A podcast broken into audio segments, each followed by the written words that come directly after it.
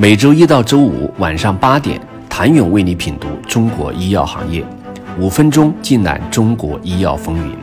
喜马拉雅的听众朋友们，你们好，我是医药经理人、出品人谭勇。之所以导致 BioTech 创新商业化成果不及预期，失败因素无外乎定价、保险、支付、市场准入、营销等商业化环节的问题。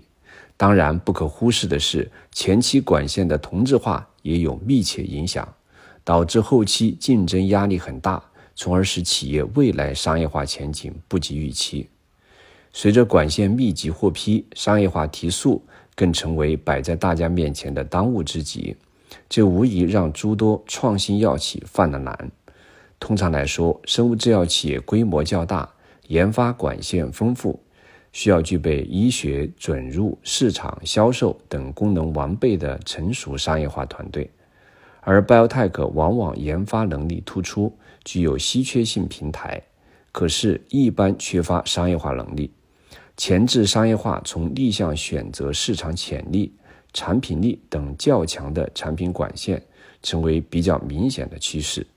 市场需求是商业化的基础，制药企业。商业化本质是研发成果的转化，其中涉及到市场需求、产品定位、市场营销、供应链管理、成本控制以及利润最大化等多个方面。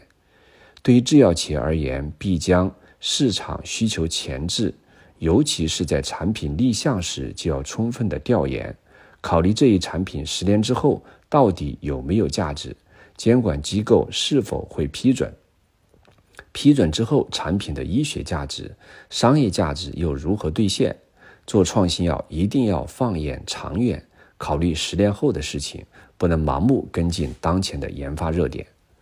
关注差异化创新，根据产品力看未来市场潜力，是减少商业化的风险途径。可以简单先衡量产品是否真正满足医生和患者的临床急需，并得到认可。这是影响商业化结果最关键的因素之一。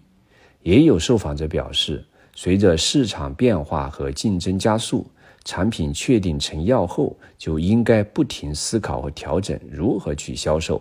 其中需要考虑的问题就包括适应症、市场空间以及与谁合作等重要问题。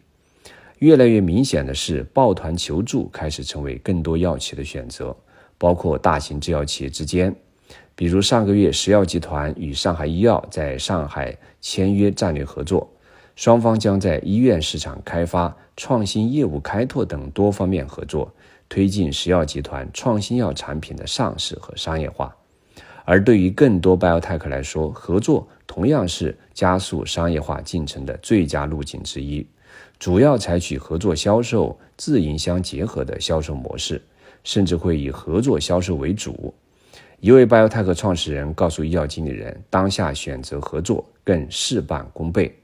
对于 BioTech 来说，商业化向来算是起大新起点。纵观各大 BioTech 商业化之战，几乎各有不同的打法。在 BioTech 未雨绸缪，在尚无自研产品获批之际，便早早布局商业化，并通过授权引进产品，以获中国区商业化权益来练手，从而更好赋能。”后续自研产品的商业化，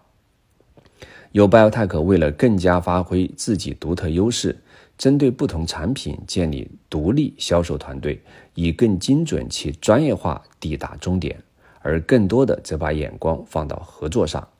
殊途同归的是，重视打法不同，但也只是在瞬息万变的市场竞争环境下争夺一杯羹，更好兑现创新产品的商业价值。谢谢您的收听。想了解更多最新鲜的行业资讯、市场动态、政策分析，请扫描二维码或添加医药经理人微信公众号“医药经理人”医药行业的新闻与资源中心。我是谭勇，周一见。